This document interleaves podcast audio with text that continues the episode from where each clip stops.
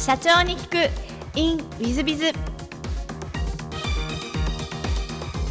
本日の社長に聞く in ウィズビズは株式会社ハテナ代表取締役社長クリス義臣様でいらっしゃいます。まずは経歴をご紹介させていただきます、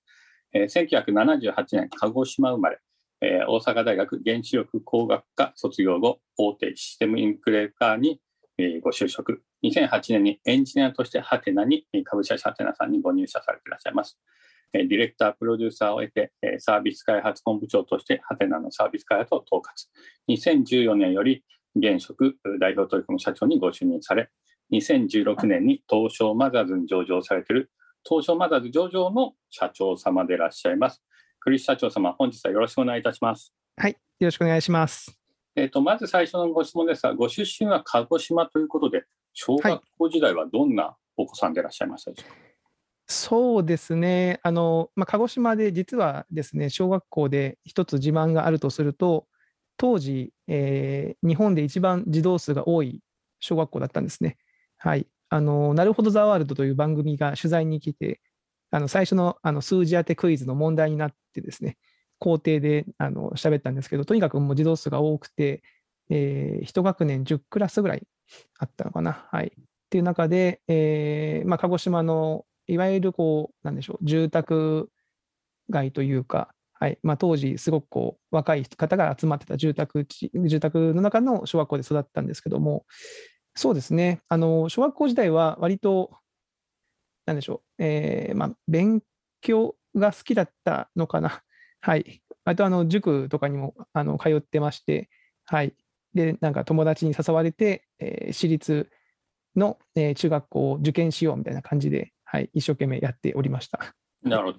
中学はじゃあ、えっと、受験で私立でいらっしゃるそうなんです。はい、私立の、はい、鹿児島の私立の中学校に、はい、行っておりました。中学校のあお名前は聞いてもよろしいはい、大丈夫です。あの、池田学園、池田高等学、あ、池田中学校ですね。はい。なるほどな。はい、私があの、はい、どうぞ入学してから、その中学校が高校を作ってですね、何でもそのまま中学、高校と同じ学校で過ごしておりました。なるほど。あの中学時代はどんなふうに過ごしたなんて思いでございますでしょうか？そうですね、中学校時代は、まあ、あのちょっと変わった学校というか、当時の鹿児島の学校はですね、あの公立は本当にあの男子生徒はあの坊主にしなきゃいけないとか、あのもう今のこの時代には考えられないんですけど、当時はそういう髪型もそうしなきゃいけないとか、割とこう規律が厳しい時代だったんですけど、私が通ってた学校はすごく自由な校風を、えー、こう、えー、歌っておりまして、でその中でこう、まあ、そういうところに来る、えー、生徒さんは結構こう変わったというか、感性が独特な方が多かったんですけど、はい、その中であの私があの友人に誘われて、えー、演劇部というか、はい、あのお芝居の、はい、あの部活動をやってみないかと誘われて、まあ、それに取り組んだのが中学、高校みたいなところだったかなと、はい、思っております。じゃあ、中学時代も高校時代も演劇部で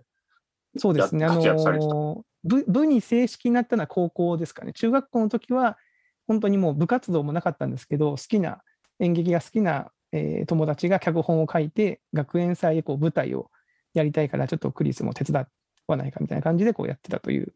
はい、形ですね。なるほど。じゃあ、あの、将来的に役者になりたいとか、そんなことはお考えにならなかった？いや、もう当時は思ってましたね。あの その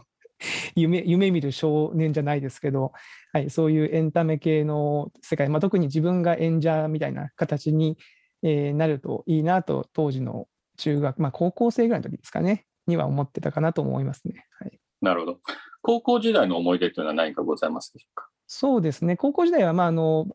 その演劇部とバスケット部両方掛け持ちしてまして、実は。はいまあ、一生懸命運動と、えー、その文化的な部活動と、あと勉強とということで、はいまあ、すごく、えー、切磋琢磨して過ごしたのを覚えてますね。で、その、えー、私のそのお芝居とか演劇に誘ってくれた友人が脚本を書いて、え当時あの演劇部なかったんですけども、その彼が活動をして演劇部を作りたいと、で作って大会に出たいというので、まあ、一緒にあの手伝わせていただいて、えー、本当にゼロから演劇部立ち上げて、えー、こう、なんでしょうね、活動して、大会に出たっていうのがすごいいい思い出に残ってますね。はい。なるほど。ありがとうございます。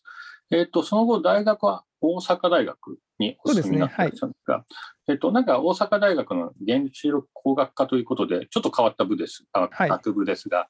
えっと、こちらを選ばれた理由は何かございましたですか？これはあの実はですね大学を選ぶときにあの最初はですね全然違うところを志望してたんですね。あのま、九州大学の建築学科だったか建築の方をちょっと興味があって、えーそこに行きたいなと思ったんですけども当時の、えー仲の良かった社会の先生がですねえークリス君、これからは建築は流行んないよってよくわかんないアドバイスをされまして、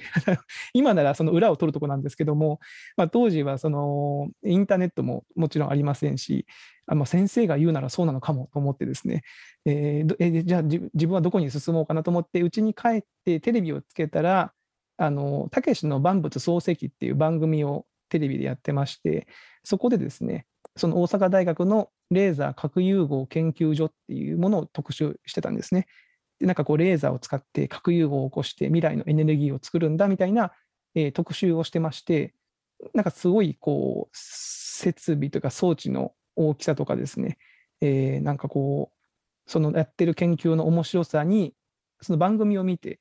えーこれはここなんじゃないかと思って、えーまあ、大阪大学の、まあ、レーザー核融合ということは原子力工学科なのかなということで、そこをこう選んで、えー受けたという感じになってますね。はい。なるほど。阪大に行かれるということは、お勉強も結構できたということでいらっしゃいますよね。そう、まあ、頑張ってはいましたね。はい。まあ、はい、頑張っておりました。はい。はい。なんか大阪時代は、あの大阪大学時代はどんなことをしたなんて思い出ございますでしょうか？そうですね。あの、まあ、先ほどあの高校の時に演劇部を、えーに参加してたという話をしたんですけども、まあ、実はその鹿児島を、えー県外に出たいっていう理由の一つが、その、まあ、県外でそういうお芝居の活動もしてみたいと。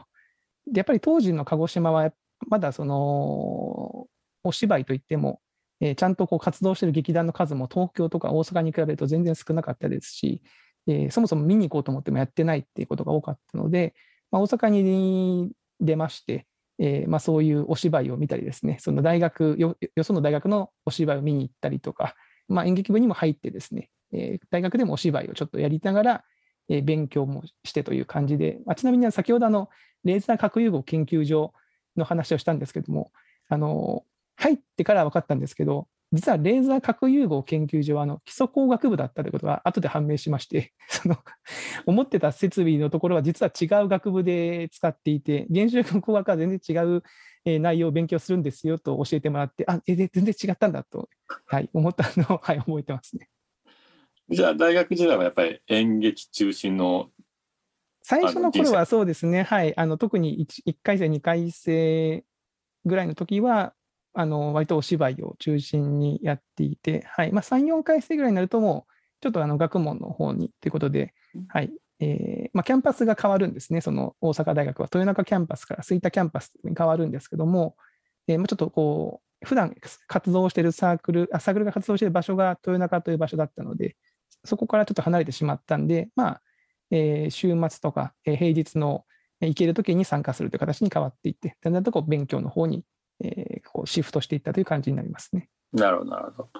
で、えっと、新卒で、まあ、えっと、システム会社にお勤めになられるわけですが、はい原子力系に行こうとは思わなかったんですか？そうですよね。実はあの私、あの院まで進んでまして、あの当然、親はですねあの、高い教育費を出して、私立の学校に行かせ、あの大阪にも行かせてですね、将来、自分の息子は、えーそれこそ原子力系の、ね、電力会社でそういう固い仕事をするものだろうと思ってたみたいなんですけど、まあ、やっぱりこうやっていく中で、まあ、あのもちろん面白い領域でして、えーまあ、興味はあったんですけども、自分がこう一生かけてそこにこう、えーこう情熱を注げるかっていうと、ちょっとちょっと違うかもなっていうのが、あのまあ、大学院のやっていく中で思ってきたなんですよね。はい、なので、ちょっと就職は全然違う分野に挑戦してみたいなと思って、まあ、いくつかえー会社を見ていく中で、その、えー行った最初の会社に出会ったという感じになってます。なるほど。なんかこのシステム系というか、まあ、IT 系といいますか、なんだと思うんですけど、まあ、今のお仕事にもつなぎになると思うんですけど、IT 系を選んだ理由っていうのは何かございましたでしょうか？あのそうですね、当時、ちょうど私が大学院に進んだあたりでですね、あの格安のパソコンが売り出され始めたんですよね。あの割とこう手に入りやすくなったので、まあ、大学の研究室に1人1台パソコンを持っていくような時代に入っていって、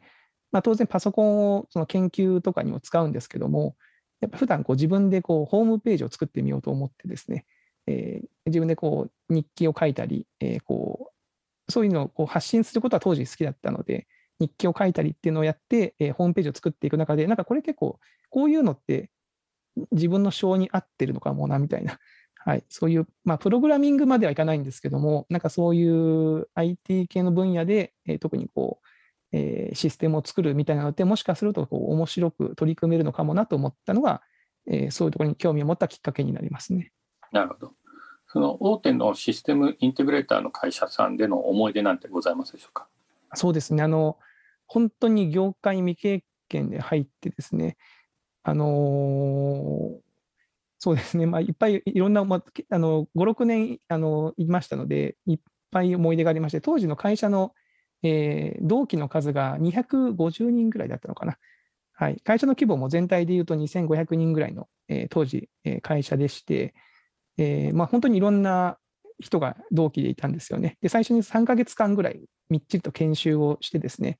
システムエンジニアとしてこう鍛えてもらうんですけども、本当にそのそこで出会った人とは今でもこうつながりがあってですね、はい、一緒にこう、えー、研修で一つでこうなんかプログラムを作ってみたりとか、えー、っていうのも経験しましたし、まあ、そういった出会いがあったというのが一つあるのと、あともう一つはその、割と大規模プロジェクトに最後の方でですね、関わらせていただきまして、えー、本当にもうリリあの要件定義からリリースまでが2年、3年ぐらいかかるような大きなプロジェクトで、関わる人間もすごくたくさんいると。でかあので特に関わる会社さんもですねたくさんあるっていうところに、えー、行きまして、本当にもう、なんでしょう、お客さんから自分の同僚、えー、あるいはパートナー企業の方含め、なんかそこでいろんなこう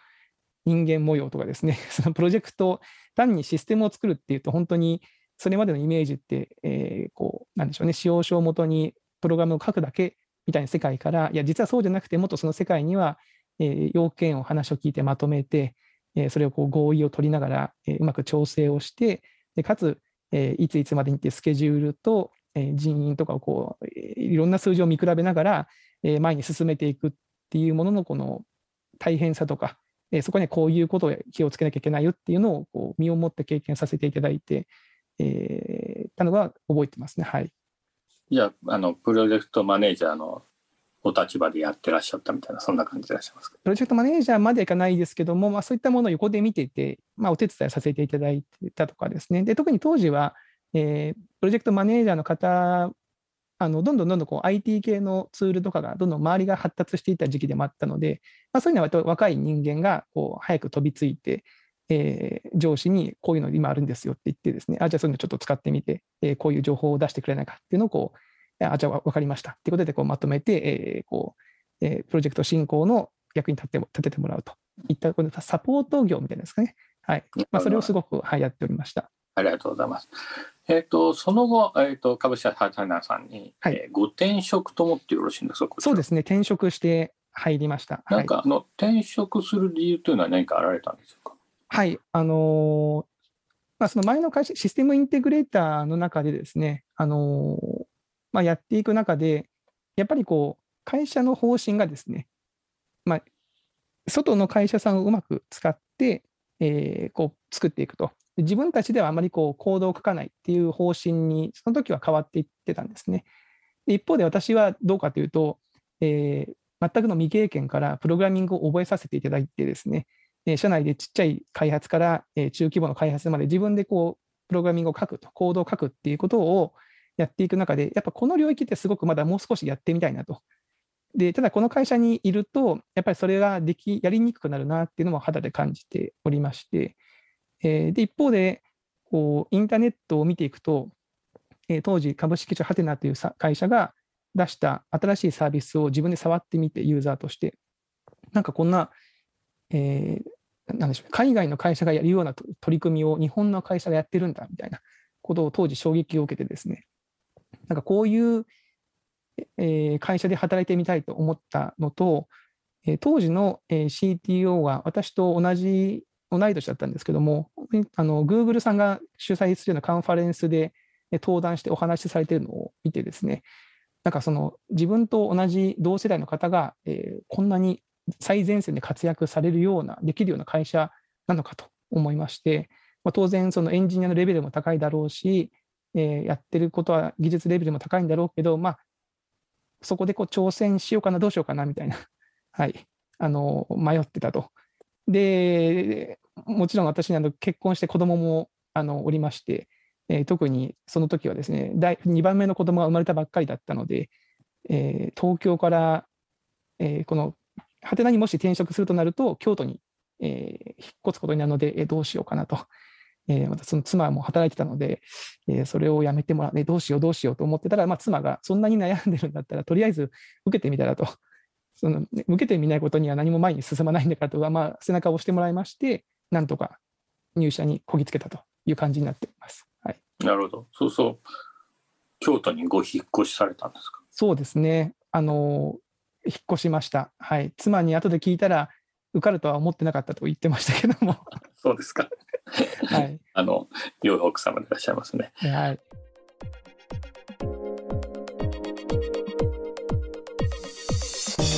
3分コンサルティング w i z b i z が社長の悩みを解決本日の3分コンサルティングは K 様です。人材採用活用のコンサルティングだそうです。えー昨年1月にそれまで勤めてたベンチャー系を辞め、独立しました。あ素晴らしいですね。人材全般活用についてのコンサルティングを行っています。採用を行う際の動画活用プログラムを構築したいと思い、そのためのプログラム開発や撮影機材の購入に300万円ほどかけたいと思っています。現状、手元資金は心もとなく、融資を受けたいと思っています。ただ、銀行融資を受けたことがなく、どのように融資を受けたらよいのか、金利と有利な世帯はどこなのかと知識がありません。そのあたりをお教えいただく、何卒よろしくお願い申し上げます。ということです。えっ、と、創業したばかりですので、創業融資みたいなのがあります。えー日本政策金融高校という国の金融機関がありますが、そこにご相談されたらいいんじゃないかと思います。あと、民間金融機関でも創業融資やってるところ少ないですが、たまにあります。ちょっと探してみてください。信用金庫さんとか、信用組合さんとか、えー地銀さん、銀行さん。えー中にはありますので、えー探してみたらと思います。あと、創業補助金というのがあります。えーこれは中小企業庁が出してたり、え東京都とか、何々県とか、え都道府県とか、あとはあー市とかですね。また空とかですね。が創業補助金みたいのを、まあ、50万とか100万とか200万とか300万とかでやってるケースあります。まあ、その辺も活用してみてはいかがでしょうか。創業補助金ですので、返済義務がないのがほとんどですので、ほぼ100%ですので、それもいいんじゃないかなと思います。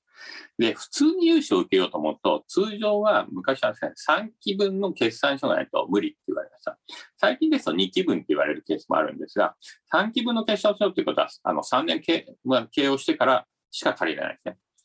じゃあどうやって借りるかっていうと、私なんかは、えっ、と、創業したばっかしの時に、自分の土地を担保にして500万借りました。で、1年間でみずほ銀行が500万借りて、その500万使わずに、1年後に返済をして、えっ、と、実績をつけて、で、担保外してもらって、えーそこから普通のプロパーの融資を受けてたと。こういう経験があります。だから担保を活用するという、担保権の土地とかですね、マンションとかですね、そういうのを活用するという方法はあります。でもそういうのもないと借りれないということになります。ですので、えー創業時が一番ですね、融資を受けにくいというのは覚えておいていただきたいなと思います。かつ、年商が550万ぐらいということですので、えー年商の大体ですね、そうですね、昔バブルの時ですと3分の2ぐらいまで借りれたんですが、えーバブル崩壊後、リーマンショックはですね、えーと、3分の1ぐらいしか借りれないというふうに言われてます。あ半分以下になっているわけですね。ですからそうなってくると200万ぐらいが、前後ぐらいがせいぜいかなというふうに思えてきますので、200万か250万か。そういうふうに考えていくと、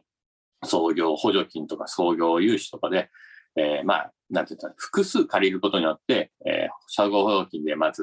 100万を受けて、えー創業融資で、えーまあ、100万受けて、普通の融資100万受けるみたいな感じとかですね。そういうことを考えていく以外、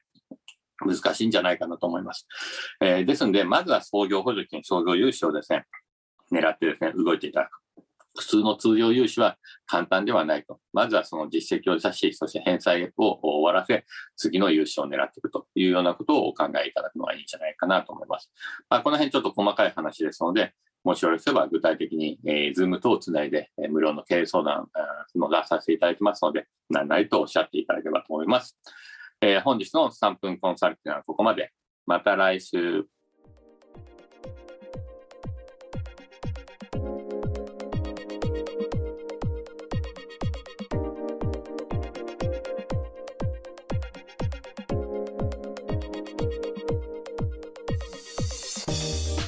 本日も社長に聞く in with biz をお聞きくださり誠にありがとうございました。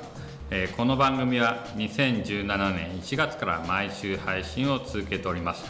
これまでにたくさんの成功社長成功経営者のインタビューをお届けしてまいりました。